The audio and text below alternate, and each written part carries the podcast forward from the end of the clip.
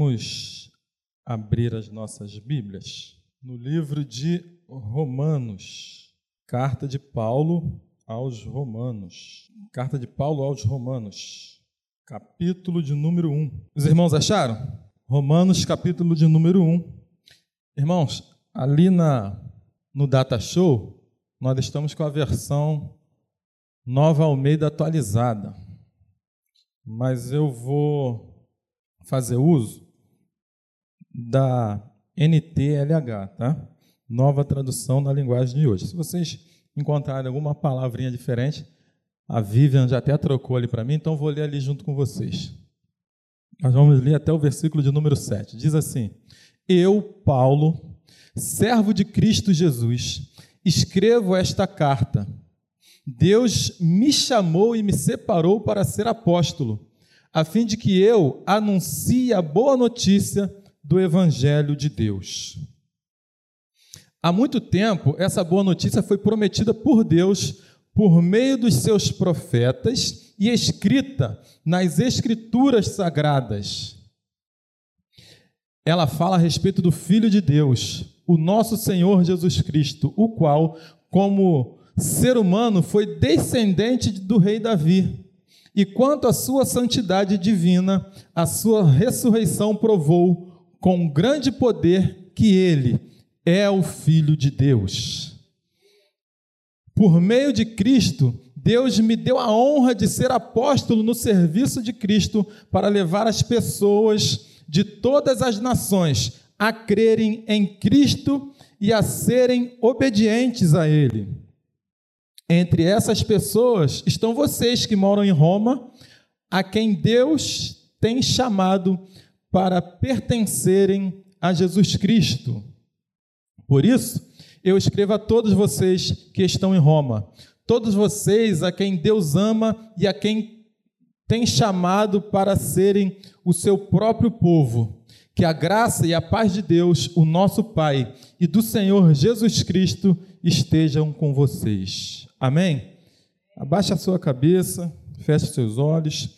Querido Deus, nós te damos graça, Senhor, por esse dia tão especial. É um dia, Pai amado, que é celebrada a Santa Ceia do Senhor, quando fazemos menção, Pai amado, da sua ida na cruz do Calvário, quando o Senhor foi moído, foi transpassado, mas que também, Senhor, aquele sangue que foi derramado ali na cruz, Senhor, tem nos dado vida até os dias de hoje e vida com abundância. Nós somos gratos, Senhor, por estarmos aqui, nesse ambiente tão agradável, tão propício para que o Senhor fale ao nosso coração. Nos ajude, Senhor, na simplicidade do seu evangelho, passar aquilo que o Senhor quer, Senhor. Não a minha vontade, não o meu desejo, mas aquilo que o Espírito Santo nos conduzir nesta noite, em nome de Jesus. Amém. Irmãos, Leandro, chamados para pregar as boas novas. Ele cobra, né, pastor? Então vai lá aí, Leandro. Chamados para pregar as boas novas. A gente pode, a gente percebe, irmãos, logo na introdução desse primeiro versículo do capítulo 1 de Romanos, que Paulo ele faz uma apresentação, ele se apresenta dizendo que ele foi chamado, foi separado, ele é servo de Jesus, mas ele foi separado. E daí ele separa, Deus o separa para ser apóstolo de Cristo, e ele entende que esse chamado é um chamado de Deus para ele ir e pregar o Evangelho. Nós Graças a Deus que estamos aqui hoje. E eu creio que você também tem um chamado da parte de Deus para estar pregando o Evangelho. Se você ainda não sabe qual é o seu chamado, continue buscando o Senhor, que com certeza Ele vai te direcionar, vai te fazer entender o propósito que Ele quer para a sua vida. Porém, todos nós, irmãos, somos vocacionados a pregar. Ainda que não seja no púlpito, mas nós somos vocacionados para falar do Evangelho. para anunciar as boas novas. O ide por todo mundo e pregai o evangelho é para mim e é para você, é para todos aqueles que nele crê. Então é para você também. O interessante é que ele inicia falando eu, Paulo, servo. Antes de qualquer título, irmãos, ministerial, que você lembre que você é servo. Independente de qualquer coisa, se você é professor na escola dominical, se você é um diácono, se você é um líder de departamento, você, antes de mais nada, você é servo. Hoje de manhã o pastor leu aqui Isaías 53. Algumas Bíblias está escrito ali em negrito: o servo sofredor. Jesus, como homem, foi servo, serviu ao Pai. E o título, né, essa, essa nomenclatura de diácono, nada mais é do que servir, é aquele que serve. Então nós, todos nós, ainda que não sejamos diáconos na palavra, nós somos diáconos porque servimos a Deus. Então sirva a Deus da melhor forma possível aonde você estiver seja no ministério do departamento infantil. Eu não estou em ministério nenhum, mas o ministério do lar ou o ministério lá no seu trabalho, você aonde você anda, você é a carta viva de Cristo. Então você tem um chamado para representar a Cristo aonde você estiver. E aí eu te pergunto: você tem pregado as boas novas? O que seriam as boas novas? Também é conhecida como Evangelho. E as boas novas, irmãos, elas vêm anunciar, no tempo aqui do apóstolo Paulo, ela já, já havia acontecido.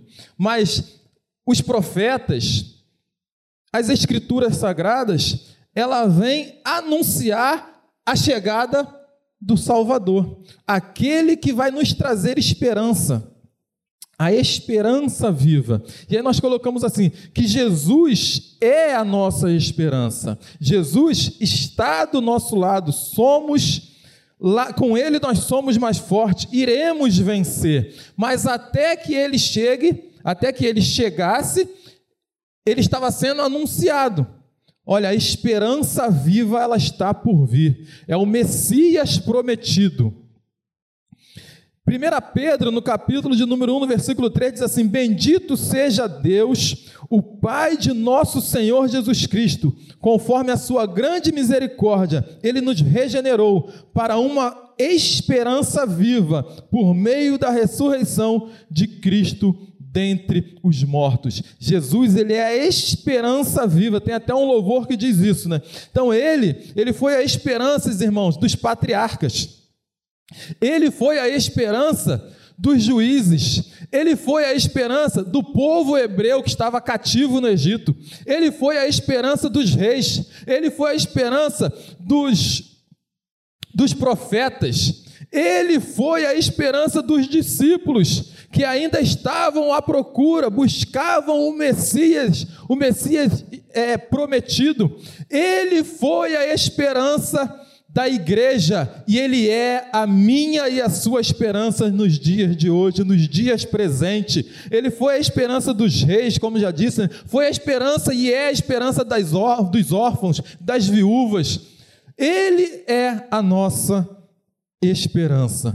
E aí tem aquele louvor que diz: Não há nada melhor, né? Isso agora que eu lembrei o louvor. Não há nada melhor, não há nada igual a que se comparar com a esperança viva. Jesus, a nossa esperança viva, Ele está vivo, irmãos, habita entre nós e Ele quer fazer a minha, a minha diferença e a sua diferença. Então a boa nova é isso, é o Evangelho, é a boa notícia. E qual era essa boa notícia? Que o Messias, o prometido, ele viria ao mundo salvar toda uma geração ou toda uma nação. Como diz lá em João 3,16 porque Deus, né, o Pai, amou o mundo de tal maneira que enviou o seu Filho para todo aquele que nele crê não pereça. Ele enviou o seu Filho amado para que quando eu e você crescemos, para que quando nós crescemos, as cortinas fossem abertas, as escamas dos olhos caíssem, e aí nós pudéssemos, né? Ou para nós podermos enxergar a esperança que para muitos estão perdida, está perdida. Muitos aí fora não têm esperança. Caminham por como diz aí o o célebre Zeca Pagodinho, né? Deixa a onda me levar, deixa a vida me levar. Mas nós não somos desses que deixamos com que a vida nos leve, irmãos. Porque nós temos um Deus que nos guia, Ele pega na nossa mão, Ele é o nosso Deus forte, nosso protetor, a nossa sustentação. Tinha dois discípulos, irmãos, no caminho de Emaús que estavam pregando mais notícias. E você, nos dias de hoje, quando você se junta lá com seu amigo, seu vizinho, com seu companheiro de trabalho, será que você só fala só do aumento da gasolina? Rapaz, fui no mercado, olha, os 100 reais que eu fui no mercado não deu para comprar mais nada. E não dá mesmo, né? Parei de andar de carro porque está difícil. Combustível aumenta quase que toda semana. E o gás de cozinha, André? Você que se amarra numa cozinha. É o apocalipse, o lugar de cozinha. Irmãos, e os assaltos? As notícias do Rio de Janeiro agora são as chuvas fortes. Quais são as notícias que você tem levado para aqueles que ainda não conhecem o Senhor Jesus Cristo? Boas novas ou as notícias que o mundo tem aí para oferecer? o mundo tem para oferecer, na verdade, são as notícias do dia a dia, né? É assalto, é tiroteio, são as barricadas, mais o quê? Mas tudo é isso aí que você já conhece. A guerra, as doenças, o divórcio, o filho que saiu de casa, as drogas, as enfermidades. Mas em nome de Jesus, irmãos, que nos seus lábios esteja a esperança viva Jesus ele já veio, mas virá outra vez para buscar aqueles que forem remidos e lavados no sangue do Cordeiro. E existe um povo aí fora que precisa ouvir. Como crerão se não há quem pregue? Então eu e você precisamos abrir bem a nossa boca e pregar do jeito que você souber, irmãos. Talvez você nem abra a boca, mas pregue com as suas atitudes com os seus gestos, com a sua maneira de ser. Então não seja como aqueles dois discípulos.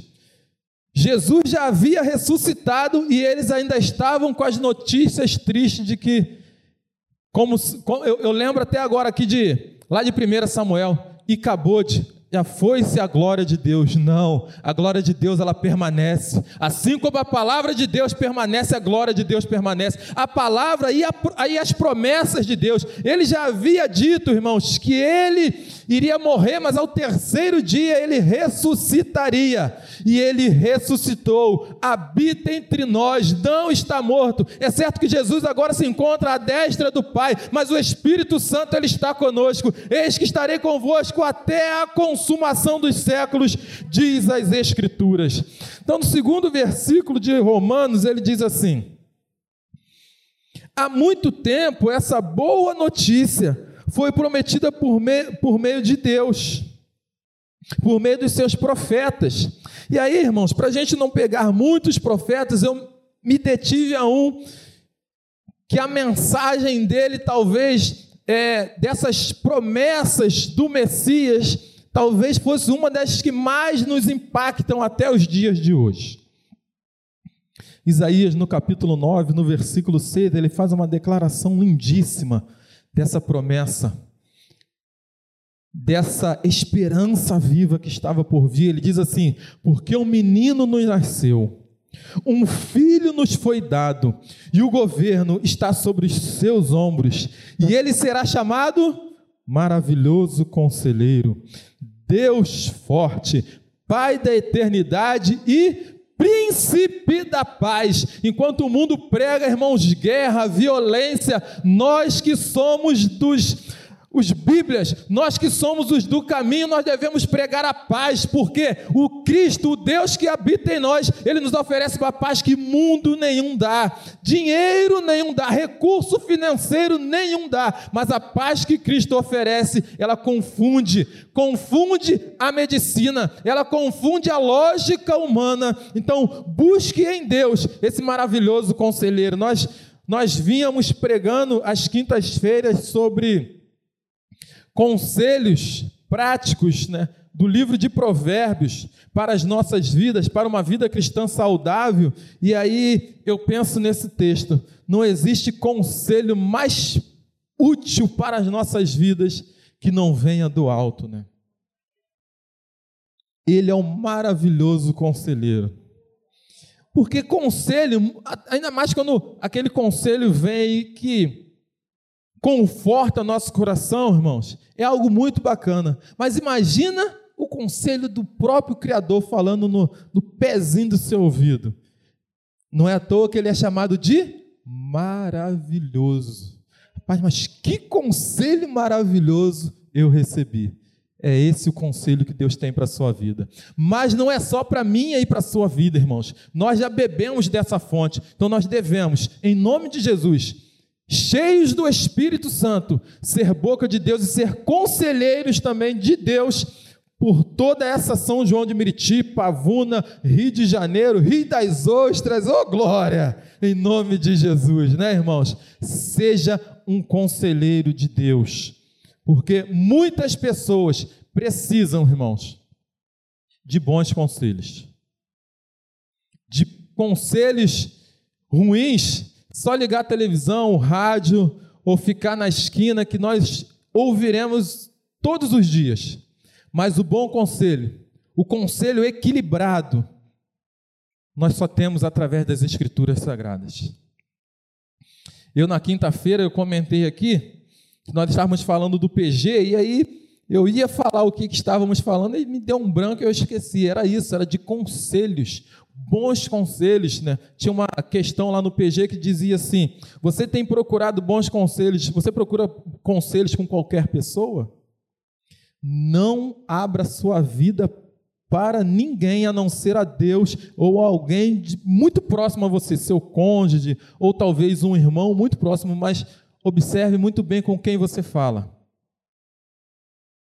Então, irmãos, na dúvida, vá para o seu cantinho em secreto e ali você abre, rasga o seu coração, porque o maravilhoso conselheiro, ele está te ouvindo, ele está com os ouvidos atentos para ouvir o seu clamor, as suas petições. Lá no livro, no próprio profeta Isaías, no capítulo 53, vai falar também a respeito desse dessa, dessa esperança viva que estava por vir, mas agora, irmãos, ele é tido como uma pessoa que é desprezada pelos homens.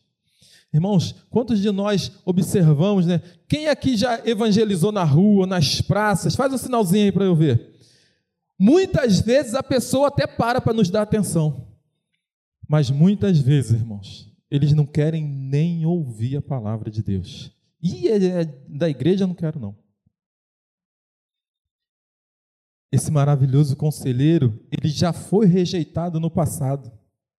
E ainda nos dias de hoje, muita gente, muitas pessoas ainda o rejeitam. Eu penso, pastor, que ser é, o cristão hoje em dia não está fácil para quem é cristão. Viver não está fácil devido a tantas situações adversas. Mas eu fico imaginando como pode viver sem Cristo. Se com Cristo, irmãos, está difícil. Porém, eu vou fazer uma meia-culpa aqui. Está difícil por causa de nós, irmãos. Combinemos. Está difícil por causa de nós. Porque as nossas transgressões, as nossas falhas, os nossos erros, quando nós erramos o alvo, fica difícil.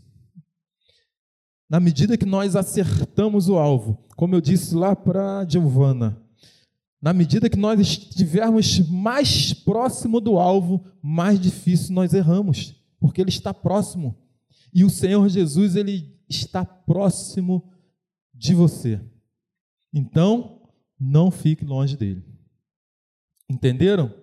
É possível ficar longe de Cristo, mas é impossível que Cristo fique longe de você, porque ele te ama. E o amor dele nos constrange.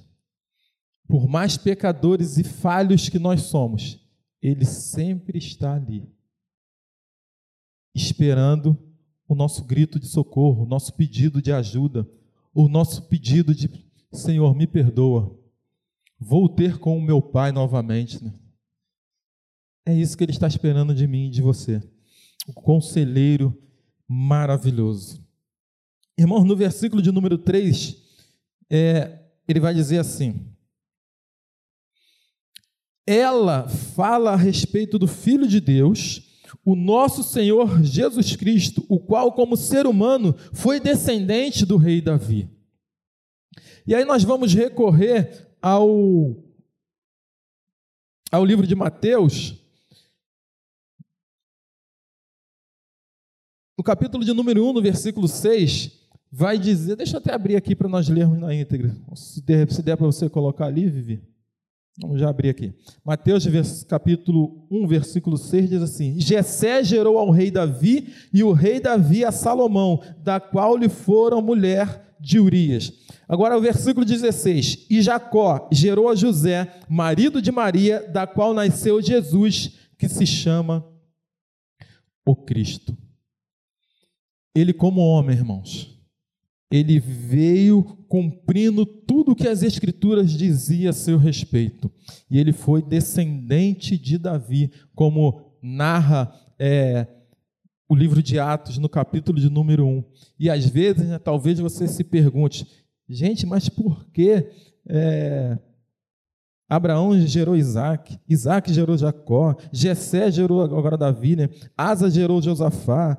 Por que tantos nomes de um que gerou o outro? É para que aqui foi para que os judeus pudessem comprovar cabalmente que ele veio da linhagem de Davi, ou seja, as escrituras elas não mentem, irmãos. Por mais que eu e você, talvez com as nossas dificuldades, não consigamos amarrar as escrituras para ter base, mas ela não mente, ela é viva e ela é fiel e até nos dias de hoje. Pastor de manhã citou Flávio Josefo, agora que eu lembro aqui, citando Flávio Josefo, um homem que nem crente foi, mas que descreveu e comprovou que esse Jesus no qual estamos falando, ele foi real, não foi um conto, não foi um mito, ele viveu, habitou entre nós. E uma das provas, né, está nas escrituras sagradas. Na verdade, as escrituras têm todas as provas possíveis, mas para a ciência, muitas vezes eles colocam a Bíblia de lado porque entendem que é, pode ser um livro místico, ou na verdade a Bíblia é um livro de fé, né? É um livro para quem crê. Se você não crê, com certeza, talvez você vai imaginar que a Bíblia, o Senhor, ele não está falando contigo, mas é um ledo engano da sua parte, porque o Senhor Jesus, ele sempre estará falando conosco. Resta saber se os nossos ouvidos estarão atentos à sua voz ou não. Então ele vem dizer aqui que o, o Senhor Jesus, ele vem da linhagem de Davi, e no capítulo 22, eu quero até ler um textozinho rápido com vocês também de Mateus, Lá no capítulo 22, no versículo 42 em diante, ele diz assim algo bem interessante. Que pensais vós de Cristo? De quem é ele filho? Respondeu-lhes: De Davi. Replicou-lhe Jesus: Como, pois, Davi, pelo Espírito, chama-lhe Senhor, dizendo: Disse o Senhor a meu Senhor: assenta-te à direita até que eu ponha os teus inimigos debaixo dos teus pés. E aí Jesus pergunta: Se Davi, pois, lhe chama Senhor, como então ele é filho? Isso é uma referência da passagem lá de Salmo, é, capítulo 110. Jesus falando com eles: Olha, Davi era o rei, né? Como Jesus como Jesus é descendente de Davi, ou seja, filho de Davi, mas como Davi o chama de Senhor, Davi sabia com quem ele estava falando, né, irmãos? Davi sabia exatamente de quem ele estava falando. É uma das profecias é, acerca do Senhor Jesus no Antigo Testamento. Se você não sabe, mas eu acredito que você saiba, Davi não foi somente rei, ele também profetizava, ele foi profeta. E um, uma das passagens dele como profeta é esse salmo de número 110. E ele vai dizer como ele sendo filho, Davi, que era na verdade o pai, o chama de filho, porque Davi sabia exatamente de quem ele estava falando. Foi o próprio Espírito Santo de Deus que traz essa mensagem nos corações de Davi e ele dá essa declaração maravilhosa a respeito do nosso Senhor Jesus Cristo, que, como homem, repito, veio da linhagem de Davi e também cumprindo uma profecia, né? Que do trono de Davi não faltaria um rei. Então ele cumpre cabalmente a profecia. Ele vem como ser humano, ele vem ser filho de Davi na linhagem, na descendência, mas ele também vem com o cedro de justiça na mão, chamado Rei dos Reis e Senhor dos Senhores. Eu lembro da, do, do louvor que o Ednilson cantou aqui, eu até separei esse texto aqui, quando ele vai falar: Abram-se, ó portas, abram-se, ó portais antigos, para que entre o Rei da Glória. Quem é o Rei da Glória? O Senhor forte e valente, o Senhor valente nas guerras. Abram-se, ó portais, abram-se, ó portais antigos, para que entre o Rei da Glória. Quem é o Rei da Glória? O Senhor dos exércitos, ele é o Rei da Glória. Mais uma vez, Davi falando acerca do Rei da Glória, falando acerca do Messias que ainda estava por vir, mas ele já o decretava, o Senhor Jesus, como Rei da Glória. E aí, irmãos, é, seguindo aqui no, naquilo que nós colocamos no nosso coração em falar, no versículo de número 4 diz assim: Quanto à sua santidade divina, a sua ressurreição provou com grande poder que ele é o Filho de Deus. A sua ressurreição provou que ele é o Filho de Deus. O túmulo, irmãos, vazio. Para susto desespero de Maria, que chega ao túmulo, encontra o túmulo vazio. Para desespero de alguns discípulos, túmulo vazio. Para incredulidade de Tomé, já ouvimos o Mestre, ele esteve conosco, só creio, só acredito vendo, ou até mesmo tocando. Mas eu e você, nós temos uma boa nova para esse nosso país, o nosso Rio de Janeiro, ou quem sabe para as nações, né? Quando nós, se não viajarmos, mas se nós utilizarmos as redes sociais, as nossas mensagens podem chegar do outro lado do continente.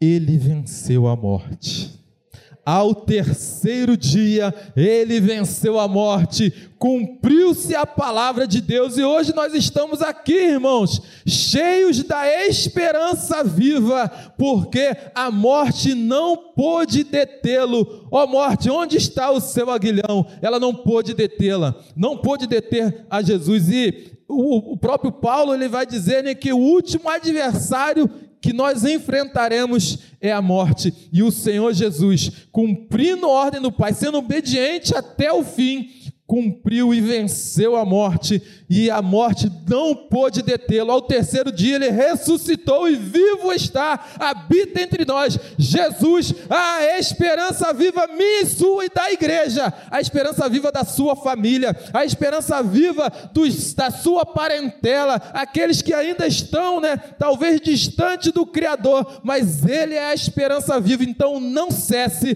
de falar para os seus, para os nossos, para os seus vizinhos quem é a esperança viva? Porque muitos já perderam a esperança. Ontem eu e Ana tivemos uma notícia muito triste, irmãos. Um, um ex-cunhado, né, não, é, não chegou a ser casado, mas na época de namorado, convivi com ele durante bastante tempo, algum, algum período da minha juventude. Era fuzileiro naval, mas é, perdeu a guerra para a droga, a droga entrou e ele era um menino bonito, jovem bonito. Muitas vezes nós saíamos e assim, era sempre duas ou três meninas em volta dele. E aí ele entra para o mundo das drogas, perde toda aquela facilidade, aquele corpo bonito e sarado, perde lá o local onde ele tinha na, no quartel. E ontem ficamos sabendo que ele deu cabo da sua vida. Casado, não, não lembro se ele tinha filhos. Ele perdeu a esperança. Deixou de lutar. Mas, irmãos, nós não somos daqueles que retrocedem. Segundo as Escrituras Sagradas, aquele que põe a mão do arado não olha para trás. E eu tenho uma boa notícia para você.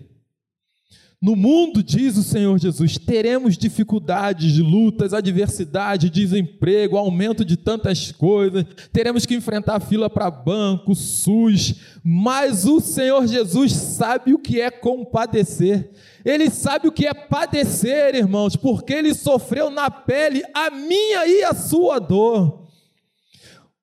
O Isaías, no capítulo 53, vai dizer que o castigo que deveria estar sobre nós o castigo foi sobre ele, e esse castigo que estava sobre ele nos dá paz.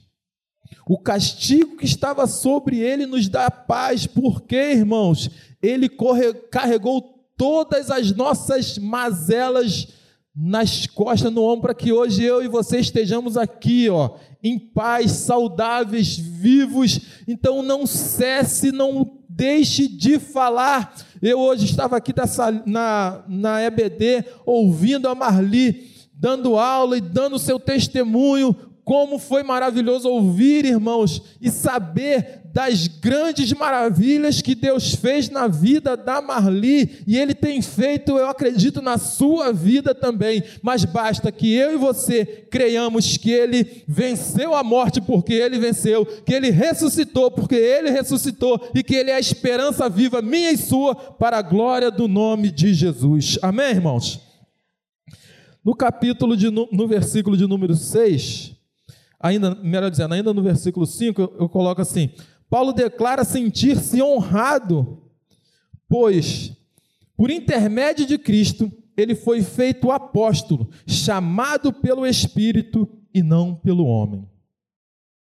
Ele então foi chamado para pregar as boas novas de salvação, através dos dons e ministérios concedidos pelo Espírito. Mas eu quero dizer, irmãos, que nem sempre foi assim. Ele não foi chamado para apóstolo e instalou o dedo e já virou apóstolo. Não, existe um processo na vida de todo crente. O pastor Carlos já é pastor há mais de 30, pastor? Mais de 30 anos?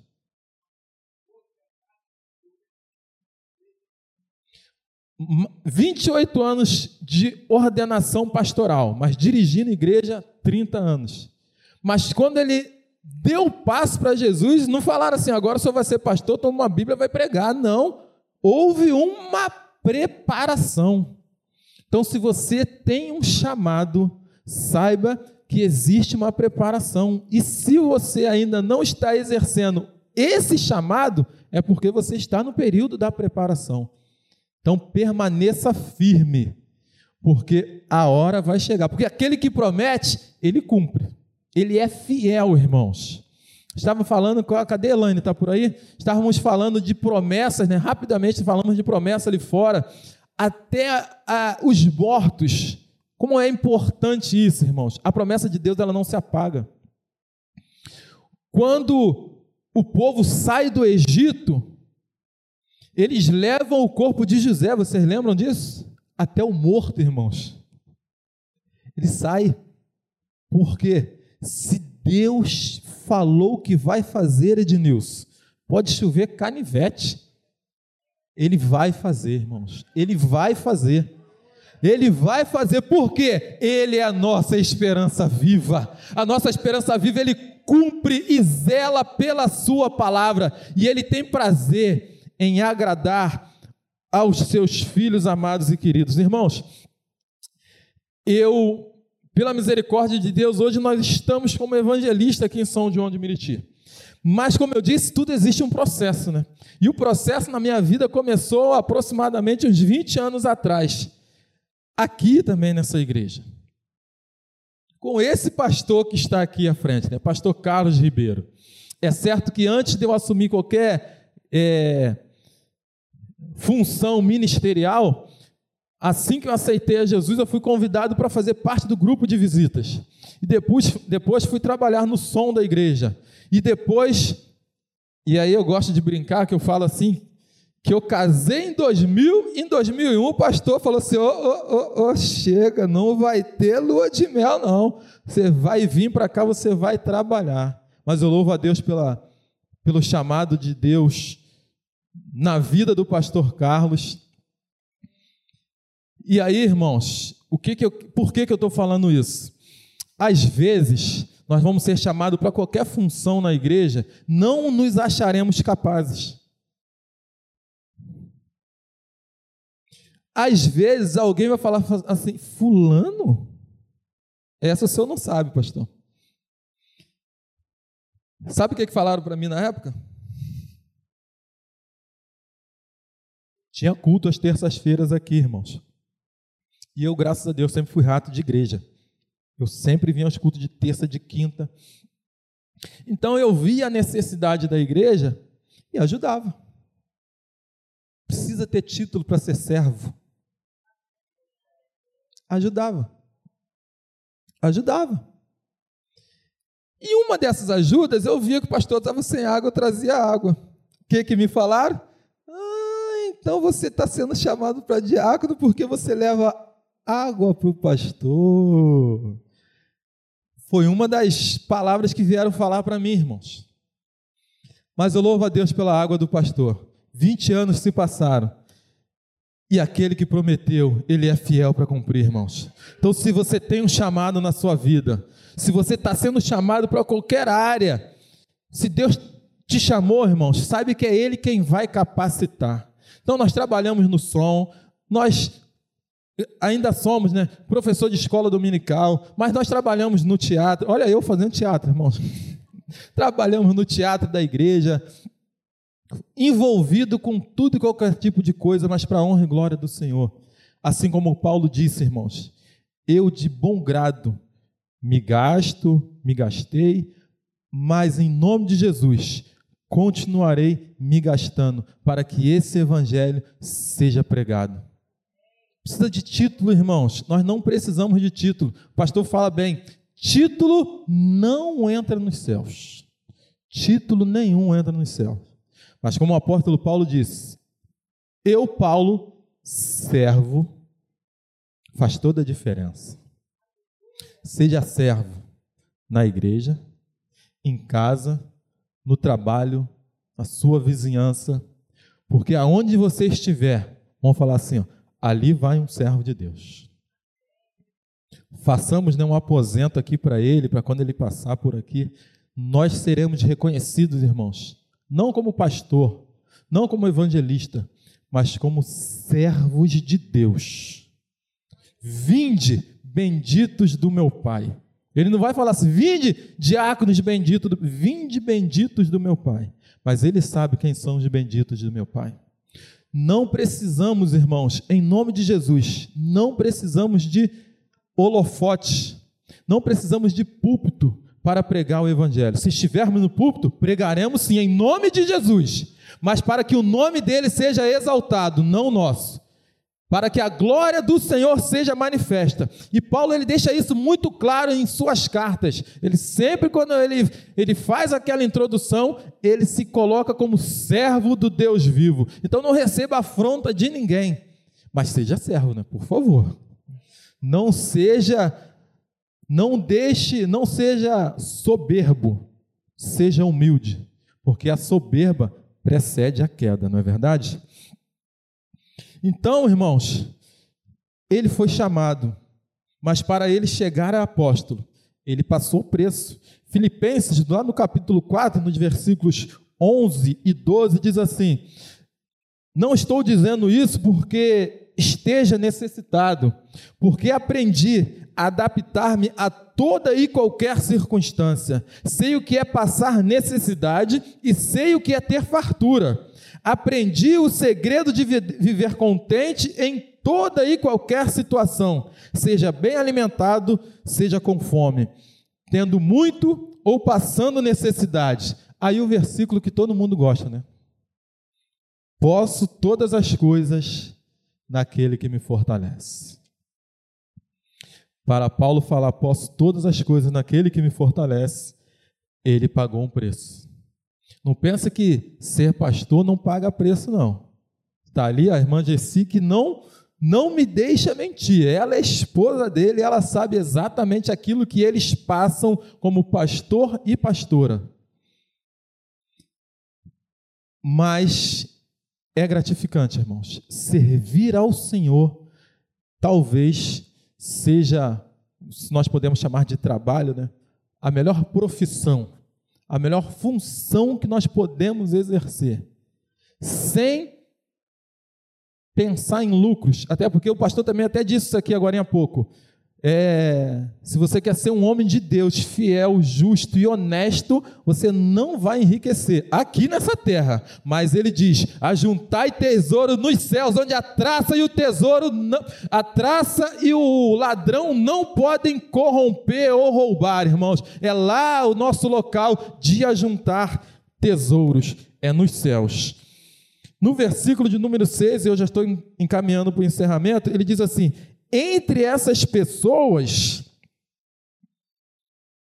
vocês que moram em Roma, a quem Deus tem chamado para pertencer a Jesus Cristo, vocês estão, né? E aí ele está falando, né, que ele, é, ele foi chamado para pregar, a pregar as boas novas, como como prof, é, apóstolo do Senhor, ele foi chamado para pregar as boas novas. E aí ele diz que dentre essas pessoas pelo qual ele foi chamado, estão os Romanos, que é a carta aos Romanos. E aí eu coloquei exatamente isso aqui também, irmãos. Aquilo que Deus me chamou e nós temos abraçado, talvez alguns de vocês aqui já possam ter recebido uma palavra minha, né, uma palavra de carinho, uma palavra de conforto, de consolo, até mesmo agora nessa noite estão ouvindo a mensagem de Deus, que seja o Espírito Santo falando ao seu coração, não o André, porque de mim, não esperem muita coisa de mim, não, irmãos, mas esperem sim do Espírito que habita em mim e em nós. O Espírito é Ele quem fala, é Ele que precisa traduzir, né? Às vezes, em algum momento, nós podemos até tropeçar no português, errar em alguma, alguma conjectura das Escrituras, mas o Espírito Santo, irmãos, que esquadrinha o nosso coração, que ele possa traduzir exatamente aquilo que você necessita ouvir, que ele, que ele transforme, né, tudo aquilo que a gente fala aqui, que ele transforme para o seu coração na medida exata, irmãos, recalcada, bem sacudida, para que você saia desse lugar alimentado, saia daqui revigorado, com a sua vida renovada, porque eu torno a dizer, porque a esperança viva, ela está aqui, ela habita em nós e está em nós e habita por nós, irmãos. Então ele diz isso, que talvez é, os romanos estejam ouvindo essa mensagem traga por ele. Então, o que é essa mensagem que nós estamos tentando passar para os irmãos. É uma carta que Paulo escreve aos Romanos e nós estamos trazendo para os dias de hoje, tentando contextualizar para que você possa sair daqui renovado espiritualmente. No versículo 7, ele vai para as considerações finais e ele diz assim: Por isso eu vos escrevo a vocês que estão em Roma, todos vocês a quem Deus ama e a quem tem chamado para serem o seu próprio povo. Irmão, nós só estamos aqui porque um dia, o pastor Paulo diz, né? Antes de falar haja luz, não é isso, pastor? Houve cruz. Antes do haja luz, irmãos, houve a cruz. E essa cruz é que nos deu a vitória. Foi na cruz, foi na cruz que um dia ouvi: meus pecados castigados em Jesus. Mas foi ali, irmãos, que pela fé os meus olhos abriu e agora como é que é? Me alegro em sua luz. Que nós possamos nos alegrar na luz de Cristo, porque um dia a cruz nos salvou, nos libertou. Então que eu e você possa ser canal de Deus na vida de alguém, para que através do Espírito Santo nós possamos levar luz e libertar vidas que ainda estão presas nos cativeiros aí dos das vielas, das ruas, dos becos, em nome de Jesus, que eu e você possamos ser atalaia nesses tempos de hoje, para a glória de Deus Pai, que nos meus lábios e nos seus lábios possam estar as boas novas de Cristo. Ele veio, morreu por nós, ressuscitou, foi para o Pai, mas ele deixou uma palavra: eu voltarei para buscar a minha igreja. Ele vai voltar, irmãos, e ele vai nos buscar em nome de Jesus. Amém? Que Deus nos abençoe.